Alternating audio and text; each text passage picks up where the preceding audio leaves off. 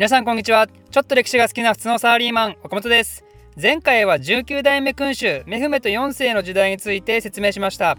彼は即位時は6歳っていう年齢もあってあまり自分が中心で政治を行うことはなく主にキョプリュル一族が代わりに大宰相として国を回してましたよね。で最初はそれも調子良かったんですけどそのうちキョプリュル一族のメルジフォンルっていう大宰相が主導した対ハプスブルク家の第二次ウィーン包囲はめちゃくちゃ大失敗してしまってそれだけでなくキリスト圏の国々が同盟を組んだ新生同盟との戦いも始まってしまってそれに対してもオスマンはとても苦労することになってしまったと。でそんな中でメフメト4世は民衆の怒りなんかもあってスルタンを辞めさせられて新生同盟との戦いはその次のスルタンたちへ引き継がれることになりますまず次の20代目スルタン。ついに20番目に突入ですね。20代目のスルタンとして即位した人物はスレーマン2世です。スレーマン2世はメフメト4世の弟ですね。ただこの人は病気で即位後たった4年で亡くなってしまいます。でその次の21代目スルタンがまたメフメト4世の弟のアフメト2世です。実はこの人も病気のせいで即位後たった4年で亡くなることになります。かわいそうですねこの2人のスルタンたちは。この人たちは自分の兄あのメフメト4世がずっと40年近くスルタンとして訓練したんでつまり40年間は鳥かご制度で幽閉されてたんですよ。暗闇で40年耐え忍んでそしてようやく日の当たる場所へ出てきたと思ったらたった4年で亡くなるっていう。なんかセミみたいですね セミのような儚さがありますねこの2人の兄弟は。でそうやって立て続けにスルタンが交代してる間も新生同盟との戦いは終わりが見えずオスマンはちょっとこれは厳しいんじゃねえかってなって第三国のイギリスに仲介を頼んで和平の道を探ろうとしたんですよね。でそんな中2人の儚いスルタンの後任として即位した22代目ムスタファ2世はいやそんなことは曲がりならんっつって今まで苦戦したのは過去のスルタンたちがだらしなかったからだろうっつってやっぱり戦争の道へ突き進みます。こうやってトップが変わると方針がコロコロ変わってしまうのはね下の人たちにはなんだか同情してしまいますけどちなみにムスタファ2世はメフメト4世の息子ですね。それまでの2人のスルタンはメフメト4世の弟たちだったけど、ここで次の世代に繋がると。でそのムスタファ2世は一応自分で戦争継続を宣言した手前ねちゃんと自分も戦場に赴いて戦うんですけど結局ボロ負けしてしまうわけですよ。それでも戦争やめるのを許さない勢いだったんですけどでも結局大宰相に平和が 平和が一番ですからってこう説得されて新生同盟との戦いが始まってから16年1699年にようやく和平会議が開かれることになります。この時に結ばれた条約をカルロビッツ条約と言いますけどこれはねもうオスマンの大敗北だったのでこれでもかっていうほどキリスト圏に領土を取られてしまうわけですよ。ハンガリー一帯とかエーゲ海ら辺とか黒海北岸とかねオスマンがこれほど一気に領土を失った戦いって今まであったかっていうとあの稲妻王バヤジト一世がティムールに負けた1402年のアンカラの戦いまで遡るわけですよ。アンカラの戦いの敗北によってオスマンは一度国が崩壊する寸前まで弱体化したわけですけどある意味それと同規模の敗北だったわけですね。ということで17世紀っていうのはオスマンにとってはねスルタンの処刑に代表されるような国内の動乱に始まって対外戦争も大敗北を喫することになるっていう感じで非常に厳しい時代であったわけですね。そんでこれから突入する18世紀は逆にまた繁栄の時代に戻っていくことになります。この復活力すごいですよねオスマン帝国は。でその復活する前にムスタファ2世の最後のことを説明すると彼はですねあんまり部下たちから人気がなくて結局クーデターによって退位させられてしまいます。それが起きたのは1703年のことなんでカルロビッツ条約からわずか4年後のことですね。ちなみにこのクーデターの時はオスマン王家支配を廃止して違う一族をスルタンにする動きもあったみたいです。具体的にはクリミア半国の王家とかあとは昔活躍した大宰相ソコルの末裔とかね。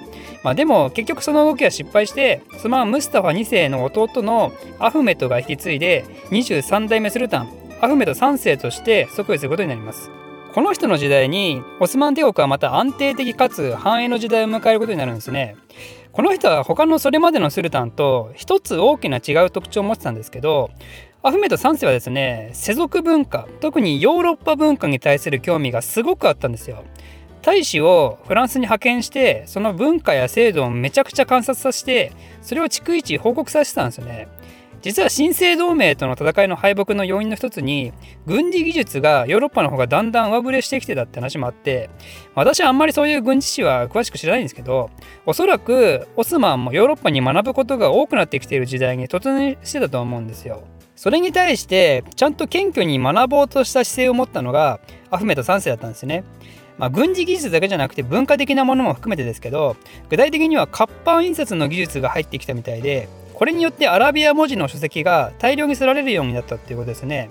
でそうやって刷られたアラビア書籍特に歴史書なんかが多かったようですけどそんなのが今度はトルコ語に翻訳されて民衆にも普及されるようになってそうすることで民衆の文化レベルもまた一段とアップしてね戦争が起こらない時代にまた突入していったのもあって非常にいい感じの時代を迎えたと。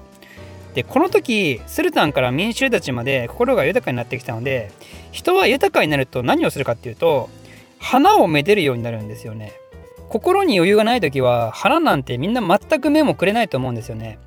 決算前の超忙しい時期に経理のおばちゃんにお花あげたところでね「何やお前!」って怒鳴られておしまいですけどこれがね定年間際で心が穏やかな時にお花あげたらね「あらまあ嬉しいわ!」ってなるわけですよね。それと同じでつまりこの時代のオスマン帝国もある花の鑑賞がとても人気を集めてたわけですよ。ここで小話を一つ昔あるところにオスマンという国があってブスベックなるヨーロッパ人がそこに大使として暮らしていたんだけどもその人がね何やら珍妙な花を見つけたんですよ。なななんだこの花は？これはちょっと持ち帰って研究してやらなあかんね。そう言ってブスベックは自分の国へ急いで帰ったんです。おい見てみろよこの花。うわなんだこれ。見たことねえたんまげだな。むむ君たち。何を話してるのかね？はあこれは貴族様。実はオスマンなる国で奇妙奇天烈な花を見つけたんでさ。ほう確かにこれは珍しい。貴族の私すらも見たことがないな。よしこれは私の庭で育ててみることにしよう。そう言って貴族はその花を取り上げて自分の庭で育て始めたんですよ。ふんふんふん。今日もこの花は綺麗だな。おや貴族さん。何してるんですか？おや？これは隣の貴族さん。ははは。見なさい、この綺麗な花を。おー、これはまた不可思議な。見たことない花ですが、これはどこから？どうやらこれはオスマンなる国で生まれたようですな。なるほど。よし、そういうことなら私もあの花を探して庭で飾ろう。こんな感じで貴族の中であれよあれよと噂になり、この花はたちまちヨーロッパで大人気になってね特にオランダという国では価格が跳ね上がるようになってしまったんですよ。どれ？今日も私の花は綺麗かな？ん？なんだあれは？ある日貴族がいつものように水をやりに行くと何やら様子のおかしい花が一つ花の模様がおかしなことになってるじゃないか。その花はとても鮮やかな縦縞模様が入ってたんですね。私高く売れるよ。は花が喋った。私とても貴重なのよ。よしそうとなったら黙っておれん。えいこの花を買いたいやつはおらぬか。はいはい私買いますよ。おお商人か。よしいくらで買うのだ。そうですね。私の年収がだいたい1000万円なのでうん。では、10万あたりかな？よし。1億で買いましょう。いい、いい、いい、1億正気かお前だってこれだけ素晴らしい縦縞模様ですから、1億ぐらい出しますよ。よし、わかった。じゃあ、1億で売ろうじゃないか。ははありがたき幸せ。いや、それにしても、いい買い物をした。実に綺麗な花だな。私の価値はまだあるわよ。は、花が喋った？私、まだ高く売れるわよ。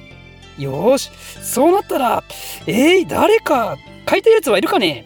はい、私買います。お、これは平民さん。いくらで買うかね？そうですね。私の年収はだいたい400万円なので。400万？この花は1億したんだぞ。お主には買えまい。あじゃあ2億出します。2億？正気かお前だって素晴らしい縦縞模様ですから2億ぐらい出さないと。よしわかった。じゃあ2億で売ろう。ありがとうございます。いやー実にいい買い物したな。私本当はただの花よ。目を覚まして。あ花が喋った。私本当はただの花よ。2億の価値なんてあるわけないわ。そうそんな早く損切りしないと。早くしないと。どんどん私の価値は下がっちゃうわ。くそー。この花2億したが。1億円値引きしてやる。誰が買う人いないですか？1億値引き？買う買う。よし売った。いい買い物したな。ん？花が何か喋ってる？私ただの花よ。何？誰か5000万円で買うやつおらんか？こうしてオスマンからやってきた奇妙な花の価値は瞬く間にどんどん下がりオランダでは民衆たちが大混乱となったということです。その後この花はヨーロッパでは悪の象徴として排除されるようになりそしてオスマン帝国ではヨーロッパの栽培技術を逆輸入することとなりこちら逆に安定の象徴として人々に愛されることになります。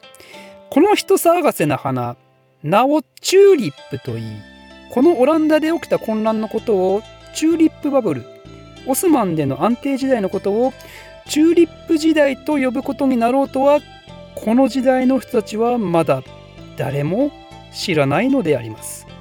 ということでこの小話ももうおしまいと。おや何か声が聞こえてきますね。誰かこの花もう一度2億で買うやつはおらんかそんなやつはもう誰もおらんだ。岡本個人ツイッターアカウント開設。興味ある人は岡本歴史で検索してください。私の非生産的なつぶやきに興味ある方はぜひフォローお願いします。ではまた。